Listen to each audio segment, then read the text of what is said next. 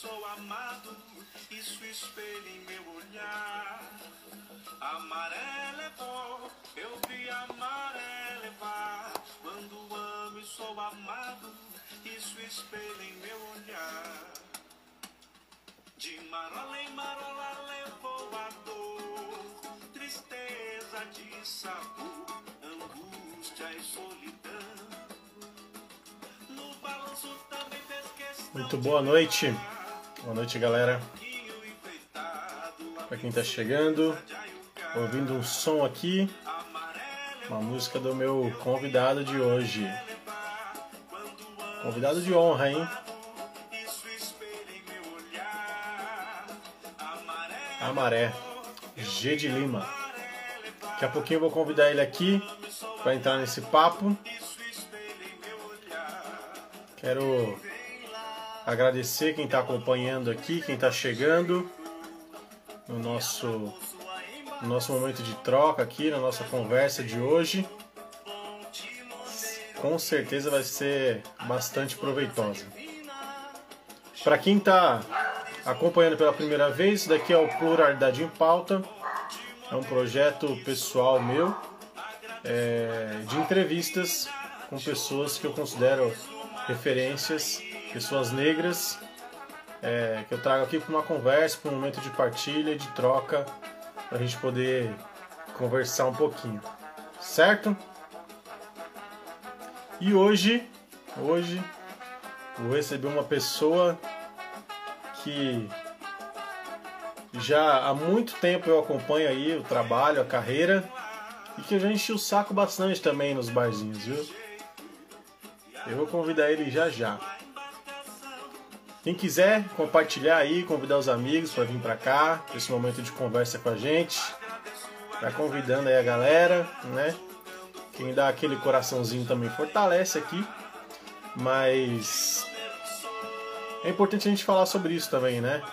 Porque influenciar não tem a ver com a quantidade de pessoas que a gente consegue reunir, mas sim com a qualidade, né, que a gente consegue passar uma mensagem para as pessoas que estão aqui, né? Então isso é importante para que as pessoas tenham isso em mente e que a gente não se preocupe com os números, mas com a qualidade, certo? Sem mais delongas, vou convidar o G aqui para a gente começar esse papo de hoje aqui na nossa.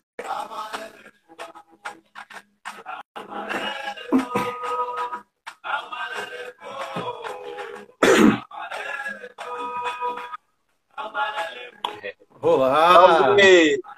Salve, salve, G! Tudo bem? Tudo bem, André?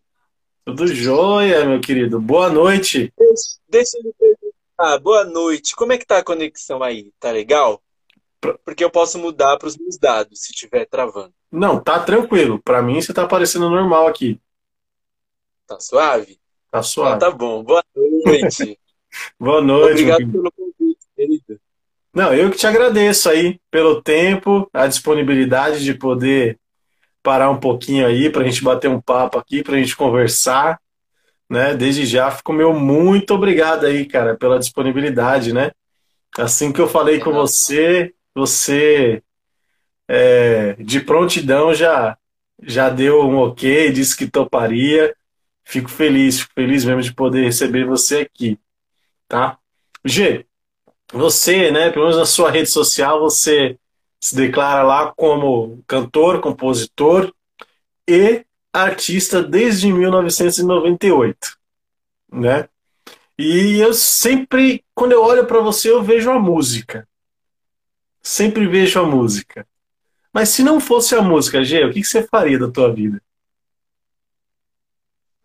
Olha, eu comecei, na real, no teatro. Comecei com, entre os 10, 11 anos, lá em 98, fazendo teatro. Eu acho que, que eu seria ator. Na verdade, depois que eu comecei a cantar, eu entendi que não, né? Eu passei aí uma, uma trajetória no teatro, mas foi na música mesmo que eu me senti acolhido e que eu enxerguei outras possibilidades. eu penso que o teatro foi um grande preparo para mim, assim, né, de para pisar no palco, enfim, me, me trouxe muita experiência, mas se eu não fosse músico, eu acho que eu seria músico. tá correndo na veia, né? Tá no DNA, tá no DNA. Não tem como, né? Acho, não tem como. Que estaria na arte, assim, sabe? De alguma forma. Ai, cara, que, que legal. Mas desde pequeno, desde antes de você começar a fazer teatro, você sempre foi uma criança artística? Sempre demonstrei muito interesse por, por, por TV, por teatro. Sempre, sempre tive essa, vontade. Tanto que foi eu que fiquei pedindo para meus pais para que me para que me levasse. Eu tenho uma história com meu pai. É, eu quando eu era devia ter uns oito, nove anos. Isso antes de deles me levarem pro, pro teatro mesmo. Eu lembro que eu estava sentado no, no carro da, do, no passageiro do lado do meu pai. E aí naquela época da, da primeira versão de Chiquititas, lembra? Sim. Aquilo aquilo me influenciou muito. E eu queria estar tá ali fazendo a mesma coisa que aquela criançada estava fazendo. Só que aí, dentro dos meus complexos, eu perguntei pro meu pai: pai, para ser ator tem que ser bonito? Porque né, não me achava uma criança bonita e, obviamente, né, aquelas crianças que estavam e não me representavam. E, e aí meu pai, na maior inocência, perguntou, falou, não, filho, tem aqueles artistas lá da, da Praça Nossa. e, e, é, e, aí depois eu, eu fui fazer uma, uma análise, assim, né, dos fatos. Eu, eu entrei pro teatro e me peguei fazendo personagens caricatos, tão caricatos quanto os personagens do, da Praça Nossa. E aí, com o tempo foi passando, a ficha foi caindo. Então, essa, essa partida para música veio também desse despertar, de que eu entrei no teatro, mas já estava num lugar ali que não estava muito confortável. Né? O meu primeiro personagem foi um morador de rua.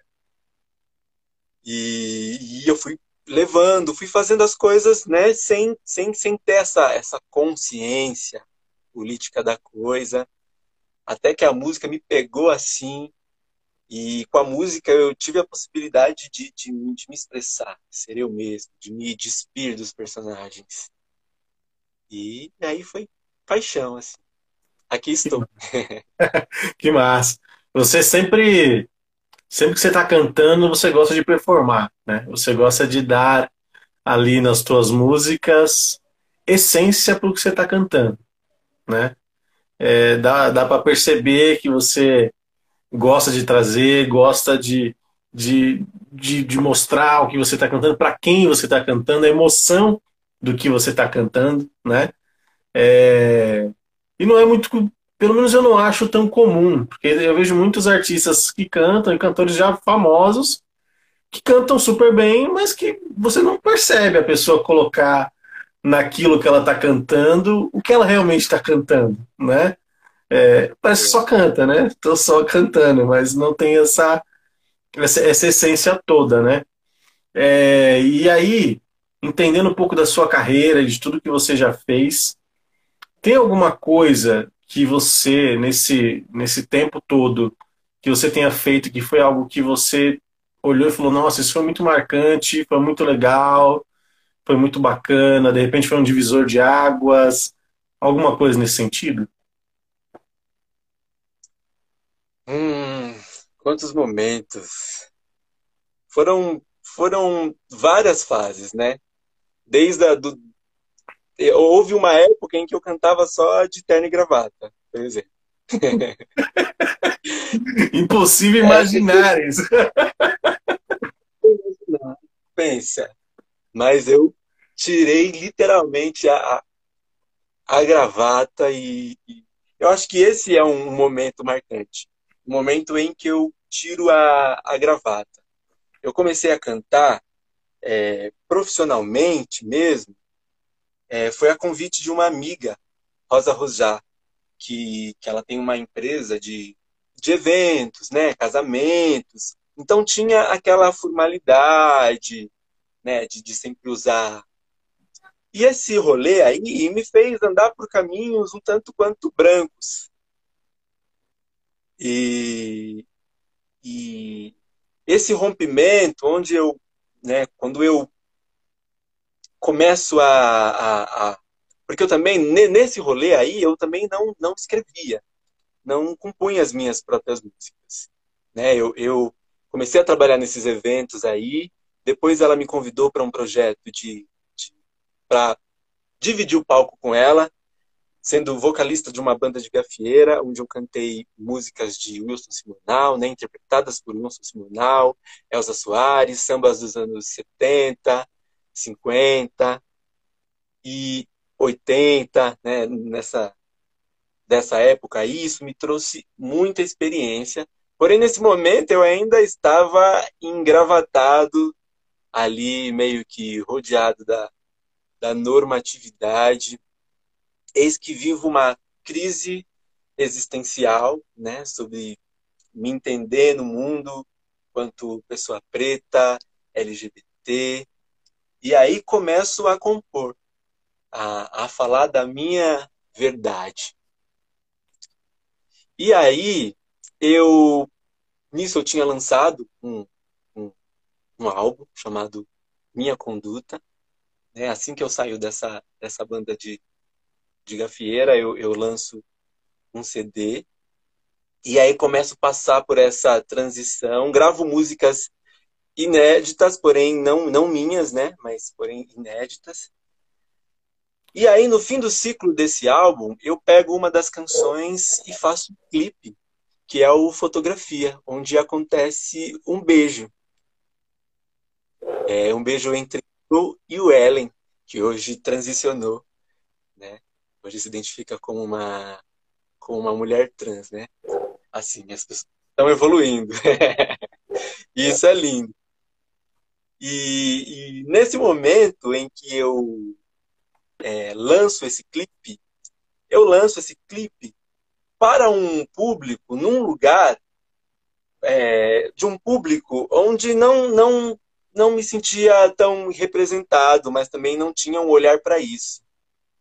E quando vejo a reação desse público ao assistirem esse beijo no telão, que foi o silêncio, eu entendi a minha, a minha ficha caiu. Eu falei, gente, o que, que eu estou fazendo aqui? Eu entendi o que eu estava fazendo ali. Foi, foi importante também, né? Mas entendi que eu estava numa, numa bolha. E aí, esse processo desse clipe, com esse beijo, com essa escancaração, me levou para outros lugares e minha cabeça fez e aí, depois do clipe fotografia, eu lancei o clipe Acaso, com casais LGBTQIA+, e fui cada vez escrevendo mais sobre a minha verdade e gerando mais conectividade com, com o público, né? Quando você põe verdade mesmo naquilo. Não que o que eu fizesse não tinha verdade, mas eu ainda não, não tinha uma compreensão tão exata assim de mim. E, e esse foi um rompimento assim que mudou a minha vida. Né? Aí eu comecei a, a ser mais eu, a ser mais livre, a ser como sou, a ser como me sinto, tanto na vida quanto na, na minha música, na minha arte. Ah, que bonito, que bonito. E Gê, é, eu lembro né, no passado, né, no passado até não tão distante, né, eu, meu irmão, meus amigos, a gente batia cartão lá no Tango Tango. né? e cara, a gente e a gente era muito chato, né? E a gente sempre ia para lá e a gente sempre ficava te enchendo o saco quando você ia cantar. É, e a gente fala, pô, a gente quer que canta La Belle Biju. E não importa. Eu já tinha cantado, a gente chegou depois, a gente ficava sempre enchendo o saco. Né?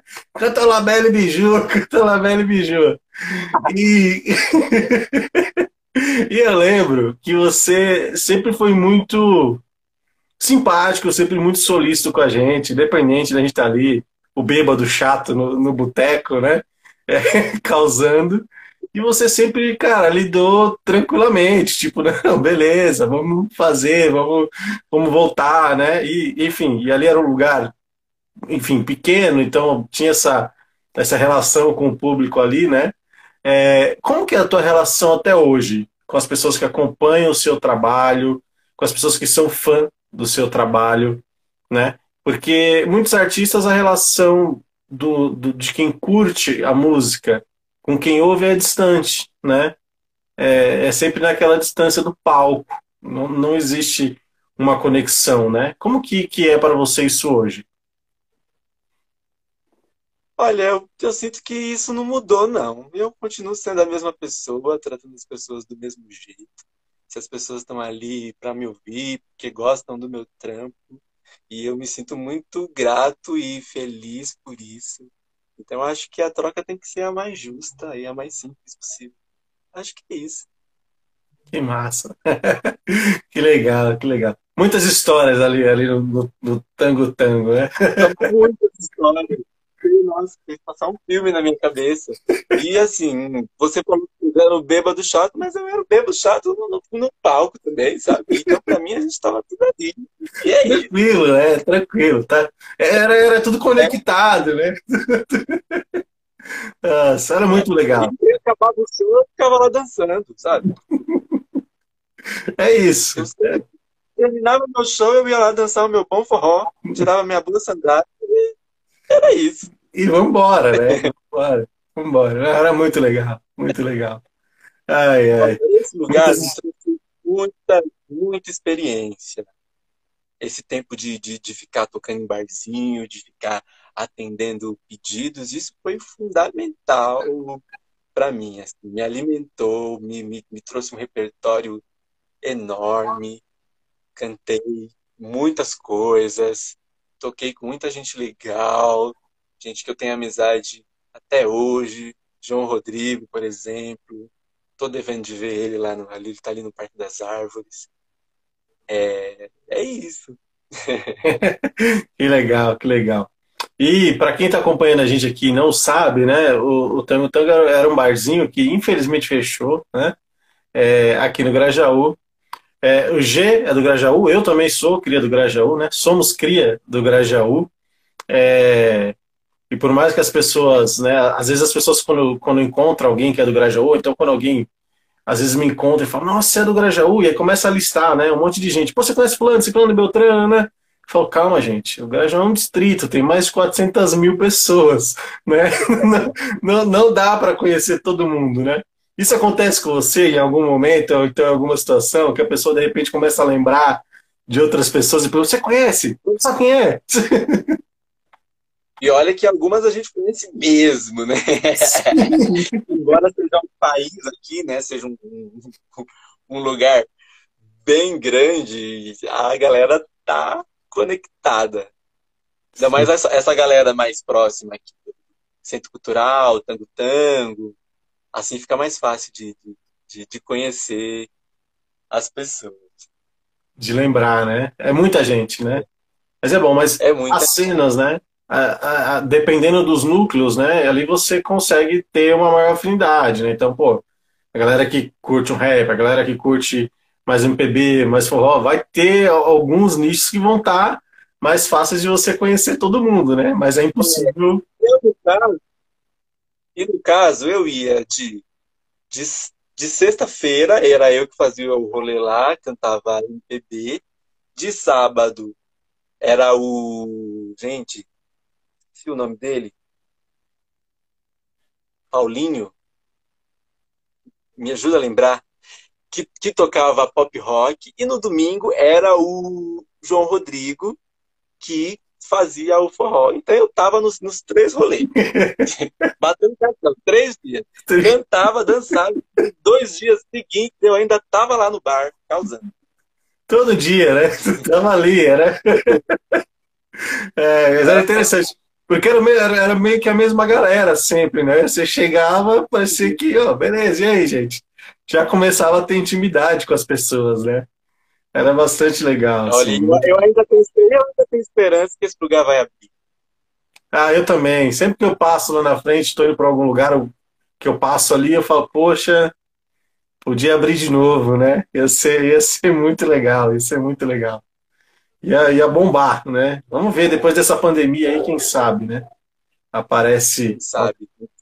aparece alguma alma boa querendo resgatar tudo isso. ai, ai. Gi, é, você fazendo música, né? Você agora, você falou de compor, né? Que você não, não, não fazia a composição das suas próprias músicas, que você faz. É, cantar o que você escreve te deixa muito mais à vontade?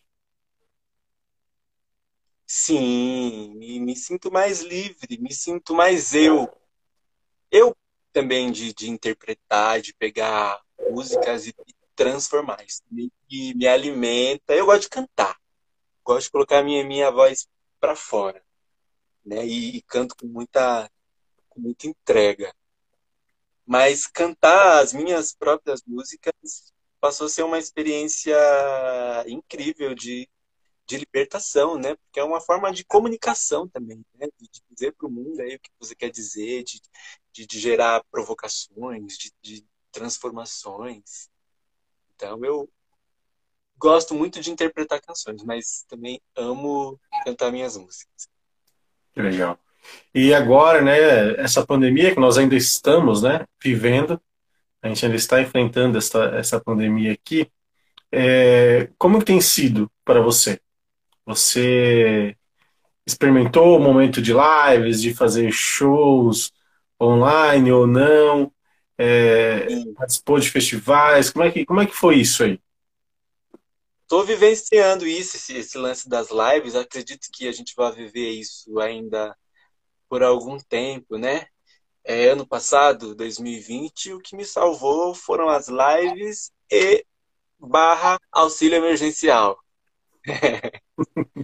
e é, é, o jeito, mas eu acho que, que também foi está sendo interessante, porque de algum jeito está rolando uma democratização é, é, dessa coisa virtual de algum jeito, a gente está conseguindo é, fazer materiais que a gente não estava conseguindo fazer antes da, da pandemia.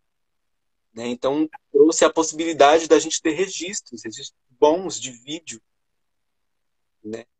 É, já está vindo no, no pacote. É uma pena que, que, que não tenha público também. Mas é, eu também acredito no, no, num lado bom dessa história. É, legal.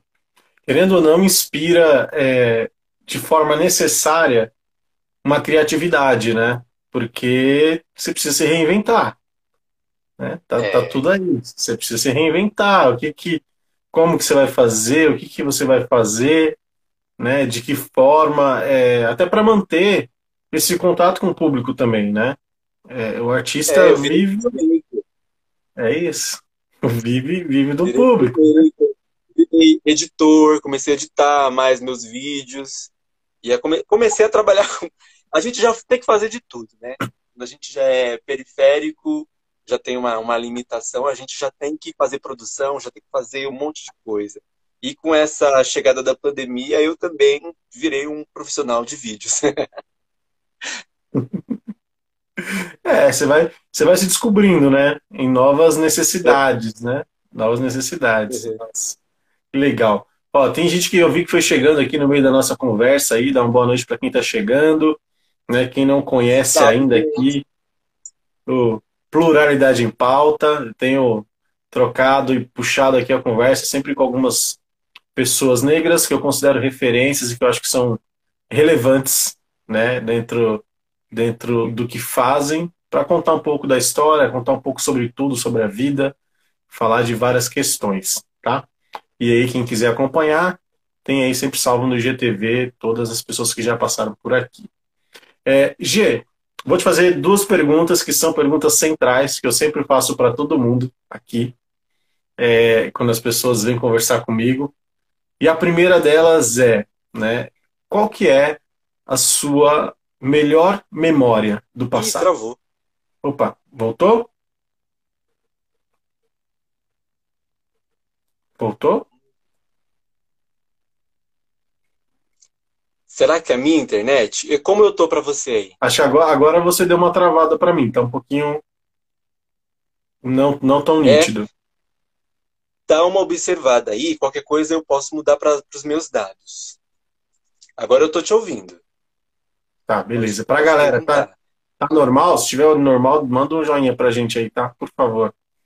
É, a minha a pergunta, né, que são as duas, eu faço sempre duas perguntas para todo mundo que eu recebo aqui. E a primeira é: qual é a sua melhor memória do passado?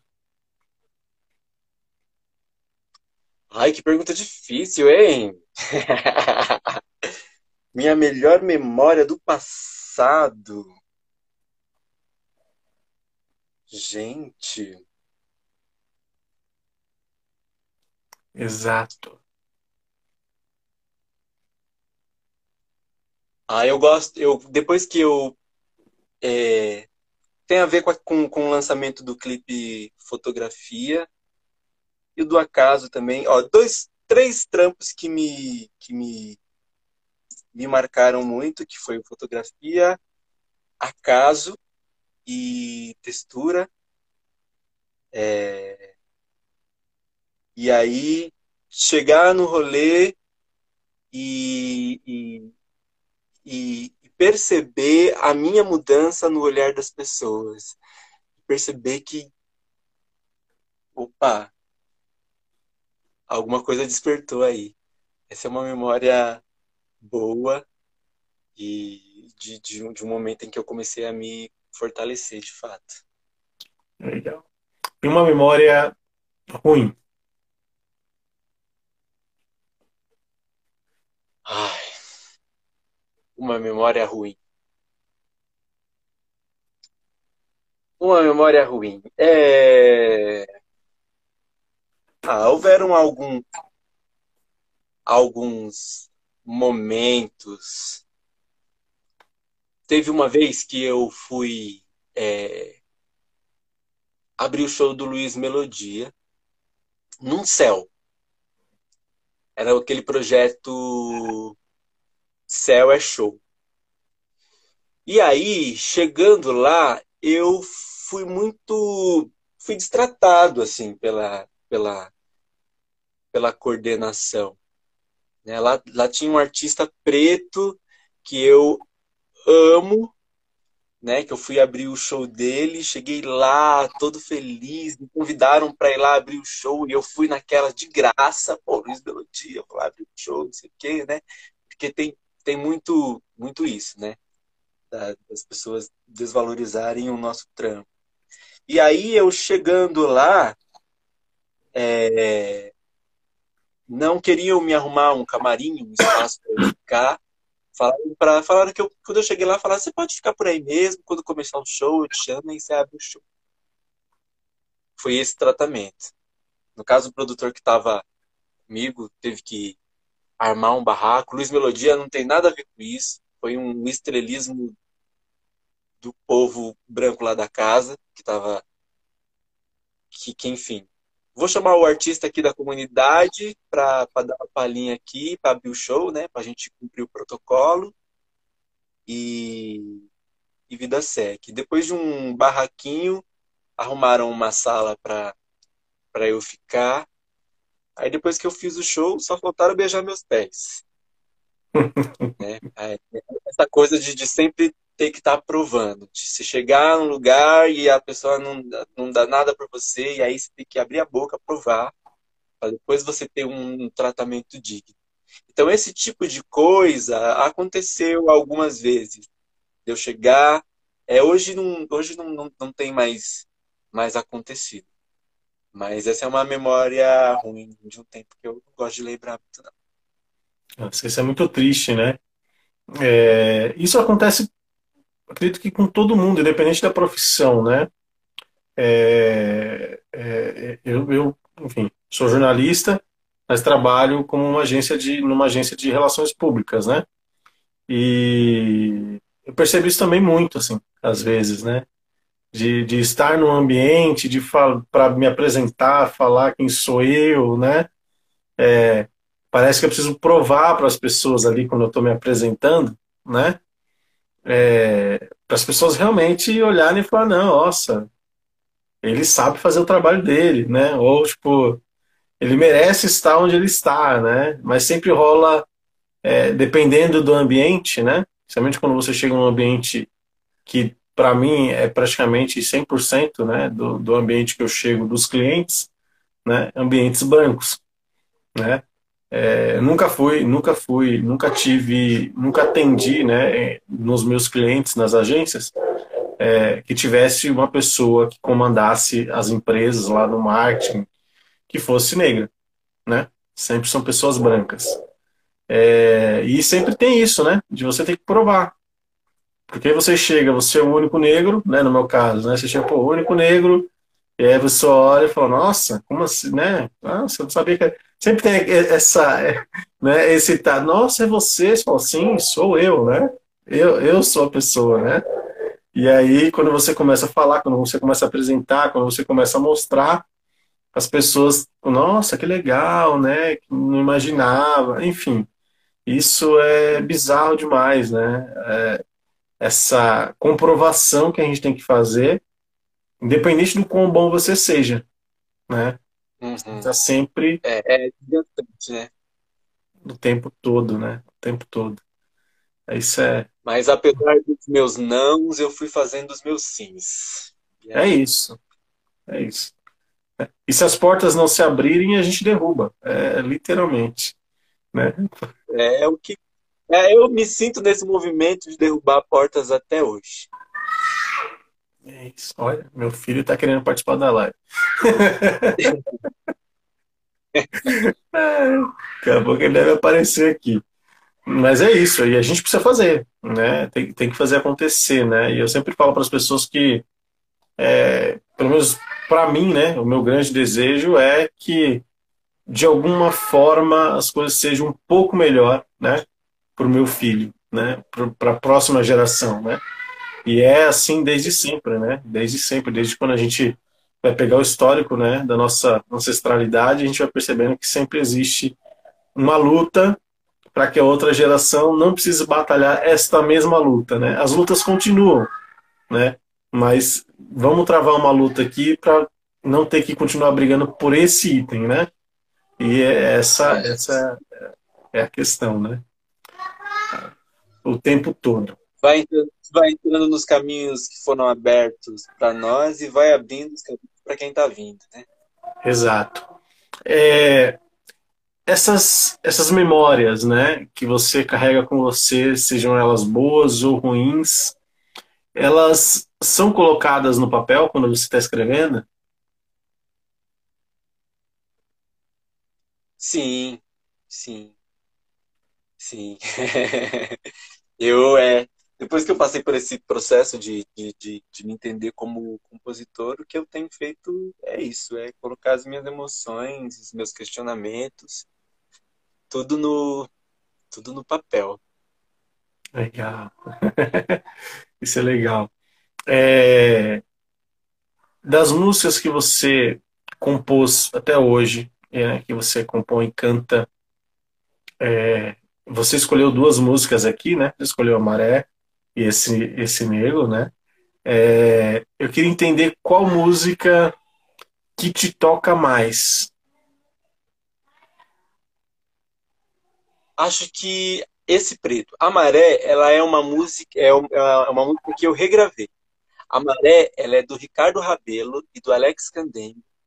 Ricardo Rabelo é do Pagode da 27. Uhum. E e aí eu me apaixonei pela música, falei, ah, gostaria de. Ele canta de como. ele, canta, né? ele canta no finalzinho, né, da música. Ele, ele tá tocando, tá cantando? Ele canta. Quem está tocando é o Pagode da 27, é uma participação do Pagode da 27. Eles que estão tocando a música e o Ricardo Rabelo é, divide uma, uma parte da música comigo. Legal. Esse preto já é uma música de minha autoria que fala de um afeto de um homem preto para outro homem preto. Isso a gente não vê nos, na música, muito menos no samba, né? É, no, no samba, muito menos mesmo. Inclusive, no samba é um espaço de muito de rompimento. Eu me vejo é, nesse movimento de, de, de, rompimento, né? Porque o samba ele me traz algumas algumas questões. Eu fui criado praticamente no samba, né? Família preta, junta a família preta, balde, da pagode, da então, o samba sempre cresceu em mim de uma forma muito instintiva. Porém, é um espaço que também me afastou dele. Porque, quanto pessoa LGBT, eu nunca me senti representado. Né? Você conhece alguma pessoa aí da história do samba? Quem são as pessoas aí LGBTQIA+, da história do samba que, que me serviram de, de inspiração, né? De que me encorajaram para falar, vai lá, faz que é possível. Então, essa pessoa, para mim, ela não, não, chegou até hoje. E, e eu estou tendo que ser essa, essa pessoa mim mesmo. Eu estou tendo que fazer esse, esse movimento. Porque o samba ele é aprendido no futebol. Ele é passado entre eles. Né? É, né? Aí os sambistas falam, não, mas tem pessoas LGBTs, mas tem um determinado lugar, um bando dando close. Mas eu estou falando de, de espaço de, de, de, criação, de protagonismo. E nisso samba é um espaço que, que deixou e ainda deixa a desejar. Né? Chegar no espaço de samba e não ver corpos LGBTQIA+, é, é uma problemática. E é uma problemática é quanto população preta, porque o samba é o nosso refúgio, o samba é um movimento social que move montanhas, aí, que move mundos, né? que, que enche escolas de samba.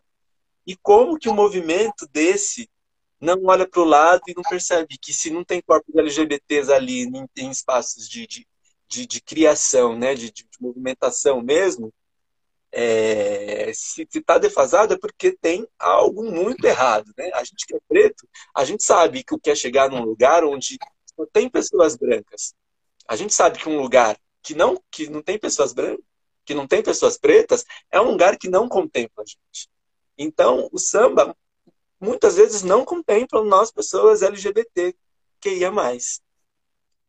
Então, a minha missão no samba, o meu retorno no samba agora, porque eu né, cantei samba durante muito tempo, e aí fui gravar outras coisas, né, que rolou textura, rolou acaso, rolou outros ritmos. Eu me vi tendo que circular, fazer outras coisas que me trouxeram uma bagagem, mas que não, não, não foi de uma forma natural.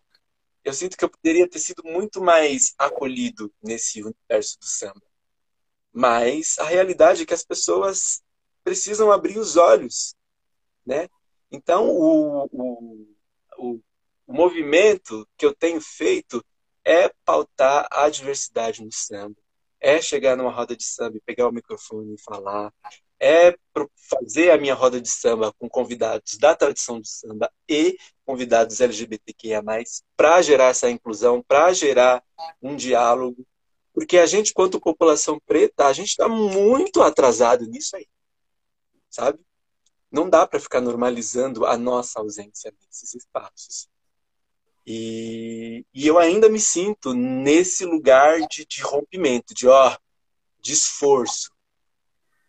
É, então hoje a minha, a minha missão no samba é essa, de, de romper, gerar transformação e dizer, ó, nós estamos aqui, nós, existi nós existimos. E um samba como é, é um movimento social, é um, é um movimento de transformação. Já salvou e salva a vida de muitos compositores cis héteros e pode salvar a vida de muita gente, né? Estamos no país que mais mata pessoas LGBTs. E o samba pode contribuir. Os fazedores de sambas podem contribuir. Podem usar esse movimento não só a favor deles mesmos, mas de, toda uma população. Por isso, cena. Exato. É... O objetivo é não ser excludente, né? Em nenhuma situação, em nenhum lugar, em nenhum espaço, né? É, é importante a gente sempre ter esse olhar, essa movimentação, né? Se não, se nesse espaço, né, eu não tenho nenhum negro, por que, que eu não tenho nenhum negro, né? Se nesse espaço eu não tenho ninguém LGBTQIA+, por que que eu não tenho? Né? Se eu não tenho nesse espaço nenhum PCD, por que que eu não tenho? Né? São questionamentos que a gente precisa fazer. Né? Uma vez eu estava conversando com uma pessoa e ela me perguntou né, sobre como ela poderia ajudar e tudo mais por a, a sobrinha dela, porque a sobrinha ela estava percebendo que a sobrinha dela tinha é, alguns traços de falas racistas, né?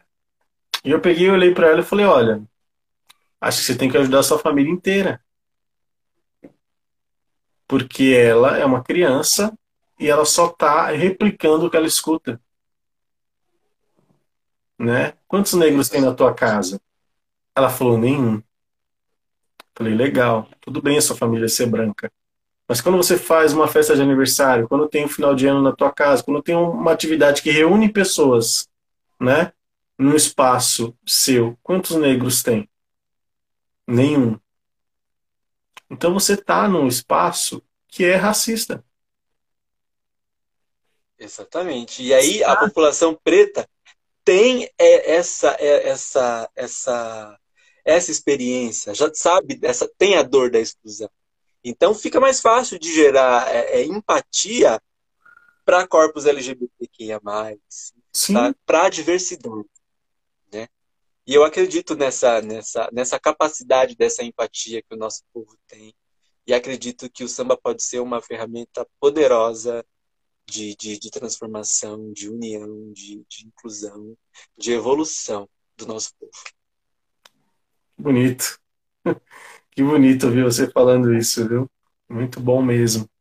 É, a gente precisa ter cada vez mais espaços diversos para todos, né? Todo mundo precisa ter acesso, né? Todo mundo precisa poder chegar, né? É, isso, isso que é o mais importante. É, é, hoje essa é uma das minhas missões também no trabalho, né? E aí eu, eu, eu, bato muito na tecla sobre isso, né? E até assumi uma área agora que é uma área de diversidade. E eu bato muito na tecla com tudo. Né? E eu questiono o tempo todo. Qualquer coisa que a gente vai fazer, vai ter uma ação, vai ter qualquer coisa que fala, tá, mas por que, que não tem? Né? Por que, que a gente não está pensando nesse público? Por que, que nós estamos pensando nesse público, né? Aí o pessoal volta, refaz, vamos de novo, né? É, eu, é isso, né? Eu, eu tô ali, no papel de apontar o tempo todo, né? Eu sou a, a pessoa que às vezes fica criticando demais, mas as pessoas também estão junto no processo dessa evolução, né? Porque a gente, é, em tudo, a gente acaba ficando viciado, né? Ah, não, mas sempre foi assim. Não, não é porque é. foi sempre assim que tem que ser assim. Né? né? É, é isso, né? As pessoas precisam... cada vez entendendo mais a, a nossa construção quanto Brasil, a gente está entendendo que o rolê já está muito errado, né? E assim, não dá para voltar atrás. Agora é só, pra, só evoluir. E todo direito adquirido tem que ser é, levado a sério, né? O tempo inteiro, né? Qualquer direito que a gente adquire tem que ser levado a sério o tempo inteiro, porque não é fácil. A gente está sempre lutando, né? para conseguir coisas que já deveriam estar tá nas nossas mãos, né? É, o direito de sobreviver, ou melhor, o direito de não ser morto, né? Deveria ser algo natural, né? Mas a gente ainda precisa pedir, a gente ainda precisa avisar, a gente ainda precisa falar, né? Não nos matem, né? As pessoas não estão, né? É, é uma coisa maluca, século XXI e a gente precisa. Que todo mundo tem uma, uma, uma, uma parcela de, de responsabilidade. Sim. Né? G, deixa eu te perguntar, você acompanha BBB? Olha, inevitavelmente, porque rola a página do meu Facebook, já tem 4.444 notícias. a gente não consegue fugir. E você falou do seu clipe, aí eu fiquei lembrando, né, do, do, do BBB ali, de tudo que tem acontecido lá. Eu lembrei, né, do, da, do, do beijo que rolou, do Gil com o Lucas, né, é, e todas as questões, né, e, e, né, loucamente foi a primeira vez que isso aconteceu em 21 anos, né, é, é, dentro do programa, né, É, e, e, o programa ele tem, enfim, aberto muitas pautas, né? Muitas, muitas frentes, muitas coisas, né? E opiniões diversas também é, sobre tudo. Tem alguma coisa que aconteceu que te deu um gatilho, que te deu um estalo de algo que você falou, nossa, que isso, né? É, você está falando sobre a polêmica da Cucá? Não, acho que como um todo, assim, de tudo, de tudo do que rolou já até porque já rolou tanta coisa lá dentro que. é, na verdade, o Big Brother passou 20 anos disfarçando o racismo, né? Colocando a maioria das pessoas brancas lá dentro, uma quantidade menor de pessoas pretas, e assim, uma coisa escancarada, né? Aí teve a ganhadora Thelma lá, né? Que, que, que, que também não deixou de ser. Foi, claro que, que sim, né? não, não, não descarto uma evolução, porém ainda é um, um disfarce. Tava ali, tava, ainda estava muito dentro de uma, de uma lógica majoritariamente branca. Né? E, e eu acho que as pessoas com, com tudo que, que tem acontecido, né, com a, nossa evolução, chegou no momento em que não não deu mais para manter esse esse esse formato. E aí eis que a casa entra com mais participantes pretos e aí vem muitas problemáticas que claro a a, a, a, a galera que, que, que organiza ainda não, não, não, nitidamente não, não romperam, não, não, não abriram a mente para entender é, como, como isso poderia se dar da melhor forma, né? É, isso que está tá acontecendo com, com a Carol Conká é muito triste, é muita hipocrisia, né? Que a gente cansou de ver aí participantes deitando e rolando no, no racismo, na falta de respeito com os outros. Mas quando é uma mulher preta, ela é apedrejada, ameaçada. Então, rolou um, eu fico chocado também com, com a reação das pessoas, né? Como a sociedade mesmo está encarando esse, esse, esse negócio, estão destilando esse ódio e, e, sem conseguir ter essa dimensão histórica das coisas, de como as coisas estão se dando, né? É... Mas ao mesmo tempo acho que isso também faz parte de, de, um, de um despertar, né? Porque as coisas acontecem e depois vem a, o momento de reflexão, né? Porque houve um momento em que é, era só porrada, depois a galera começou a ver que, opa, a galera começou a a perceber, né? A pessoal, o pessoal da, da militância consciente também começou a, a se, se posicionar e falar, ó, oh, galera, vocês estão observando que, que com essa galera é assim, mas com a nossa galera é assim, é assado. É, eu acho eu acho delicado esse desse, desse, desse programa, porque às vezes sinto que também pode regredir assim, né, né, numa imagem que, que o movimento vem, vem construindo. Não acho não acho legal, mas que a gente possa também tirar algum aprendizado disso aí, né? E, e que a gente possa se perceber mais quanto pessoas pretas e perceber o que estão fazendo com a gente. Exato. Eu até eu sempre falo, né? É muito louco como que existe uma cobrança né, absurda para cima né, da, das pessoas pretas dentro do programa. Né? Rolou uma cobrança, assim, né? Porque tudo que está acontecendo sempre aconteceu com pessoas brancas. Né? Mas, nunca, mas nunca foi um problema. Né? E eu até estava lembrando. Ano, né, não vou longe, vou no ano passado, né? Ano passado teve um cara que passou a mão no peito de outra mulher. E o cara branco não aconteceu nada com ele. Né? O outro cara colocou os genitais nas costas de outra mulher. Isso também no ano passado. e não aconteceu nada com ele. Né? O dado lá, gritou lá, a mulher ganhou o reality show, sabe? É. Então, assim, gente, muita hipocrisia. Eu fico muito decepcionado com as pessoas. É, é, é um privilégio, né? Existe um privilégio aí, e as pessoas não conseguem entender quando a gente fala do privilégio branco, né? Que é esse. É de você não ser cobrado. Né? Porque ninguém olha para uma pessoa branca e fala: Ô, você viu que teve dois brancos brigando lá no BBB? O que, que você achou? Ninguém fala isso. Ninguém, ninguém pergunta. Né? Não existe isso. Mas quando você tem duas pessoas pretas brigando, aí, aí já começa. Aqui no meu Instagram começa, nossa. E aí, André, você viu? O que você achou? Cara, você grava uns vídeos aí falando sobre racismo. Porra, o que, que, que, que você tá achando disso que tá acontecendo? Né? É, é muito, né? É muito doido, né? Tipo assim, olha. A herança dos nossos com os nossos é muito triste isso. É, o pessoal fala, nossa, olha, gente, olha o que tá acontecendo, né? É, as pessoas ainda não entenderam, né? É, é, historicamente, eu estava até ouvindo uma pessoa falar sobre isso esses dias, eu achei muito louco como ela, ela comparou, né? Ela falou, pô, historicamente, né?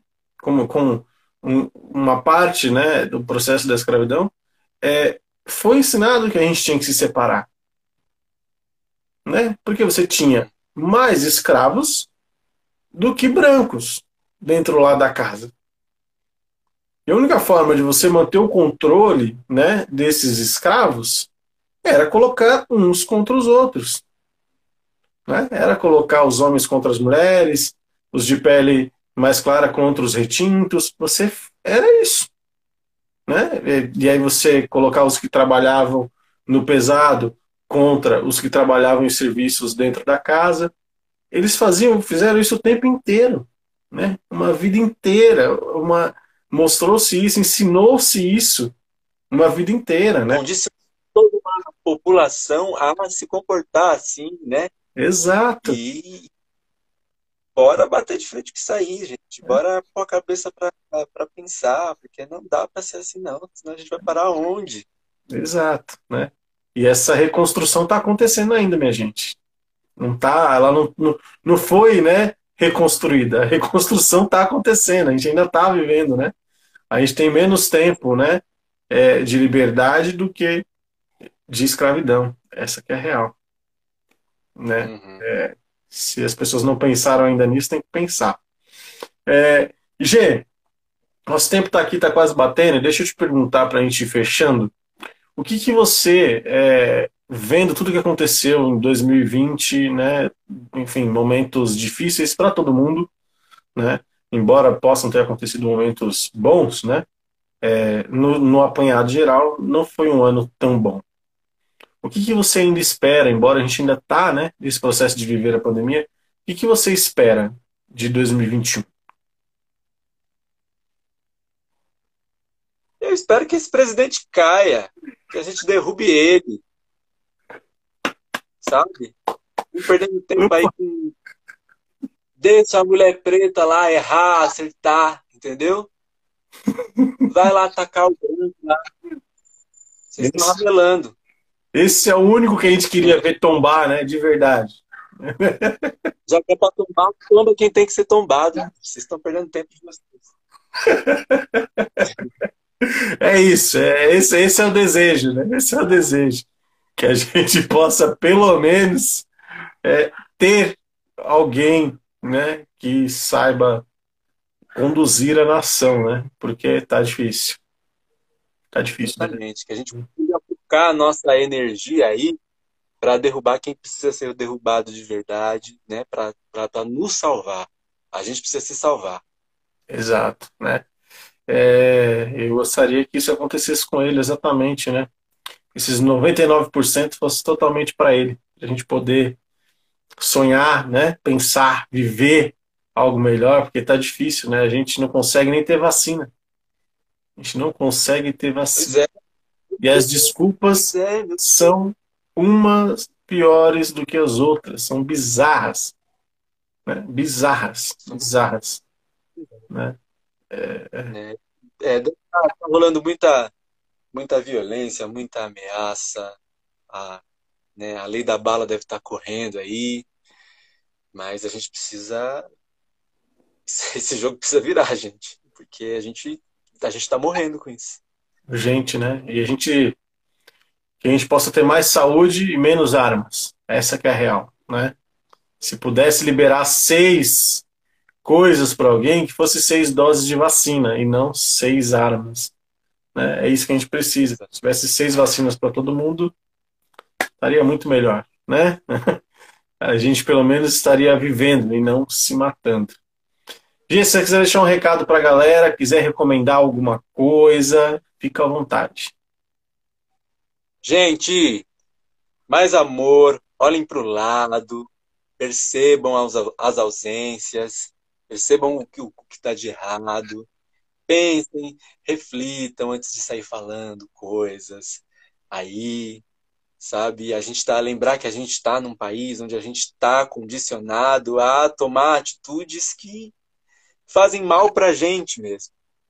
Então é colocar a cabeça no, no lugar e, e focar sempre na, na, na evolução, né? Evoluir é o sentido mais benéfico da vida. Então é isso. Isso. Maravilha.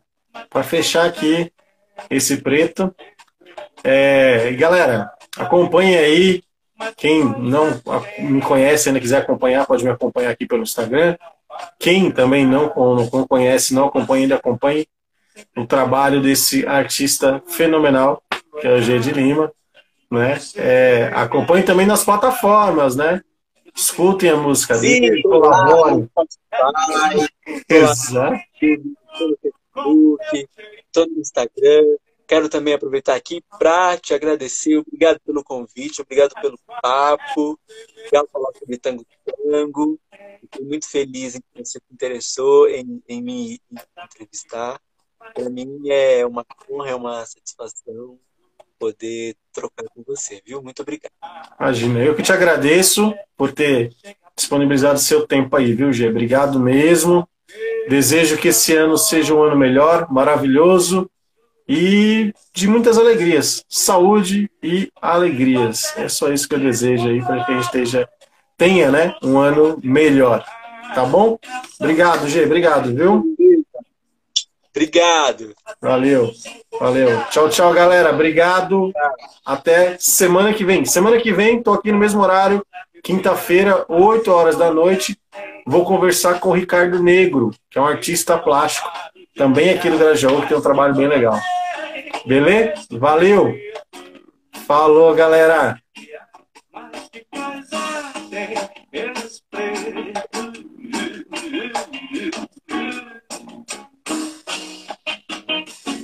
Ao swing. Todas as músicas do G são sensacionais curtam.